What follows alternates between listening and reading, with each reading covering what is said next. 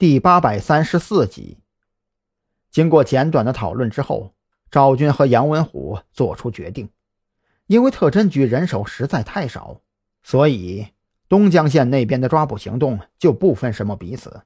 直接由蓝雨桐和韩立军各自带领一支特警分队先行抵达东江县。等张扬和云雀约定好见面地点之后，在见面地点附近进行设伏。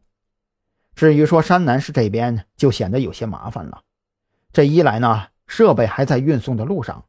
二来，操作人员到现在还没有个着落。所以刚一散会，赵军就在杨文虎的带领下赶到了山南市的无线电协会。在证件开路之下，二人很快就见到了无线电协会的会长。一个身材略微发福、秃顶双下巴的中年男人，看到这位会长的模样之后，赵军本以为和无线电协会的协商工作将会是最难搞定的。可是当他将来意说明之后，出乎意料的事情发生了。这位自称是和杨文虎五百年前是本家的杨会长，一听说两位警官的来意是为了借人操作侦听设备。对一伙使用电台作为联络方式的歹徒进行抓捕，当即两眼冒出绿油油的光亮，就如同是饿了一个月的狼入了羊群一样，急不可耐地开口说道：“这事儿啊，我们必须支持。整个协会上下对电码侦听能力最强的，加上我有三个人。我现在就给那两个人打电话，让他们直接去你们那个那个什么局驻地汇合。设备一到啊，咱们就开工。”赵军和杨文亮对视了一眼，都有些搞不懂这到底是个什么情况。而那位杨会长却是有些急眼了：“二位警官呐，我以人格发誓，我们三个绝对是协会里能力最强的。您二位要是不信呐，尽可以考核。”“啊啊，我们没有怀疑你们的能力，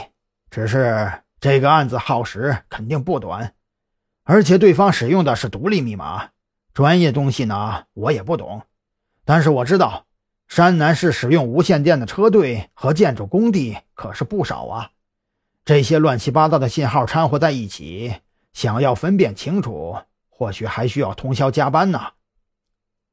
赵军觉得，实际操作上的困难还是要提前说清楚的，免得回头啊，人到了却被吓跑了。杨会长听了这话，却是嘿嘿一笑。对赵军所说的耗时长、熬夜加班等情况根本就不在乎。您二位啊，放心好了，我们这帮人呐都是工作清闲，再加上对无线电的爱好属于骨灰级的，能有机会实际操作侦听设备，甚至还能参与到抓捕犯罪分子的行动中。别说是熬夜加班了，就算是连续熬通宵啊，我们都没有二话。好嘛。赵军这下没话说了，人家都已经这么配合了，还能怎么办呢？直接从包里掏出早就准备好的保密协议，让这位杨会长签上名字之后，直接让他报出其他二位的家庭住址，一路就给接到了特侦局的临时驻地。这三位无线电高手刚从车上跳下来，一辆市局后勤部的车子就停在了驻地门口，车上装着的。正是那套侦听设备，和想象中乌七八糟、满是线头的设备不同，这套设备是模块化设计，组装起来相当简单快捷，而且还自带电压转换器，直接接在车载电瓶上就能使用。来吧，专业的事儿交给专业的人，麻烦你们三位了，将这套设备装在那辆依维柯中巴车里，接收天线呢，尽可能装的隐蔽一些。赵军指了指旁边早就准备好的民用牌照依维柯，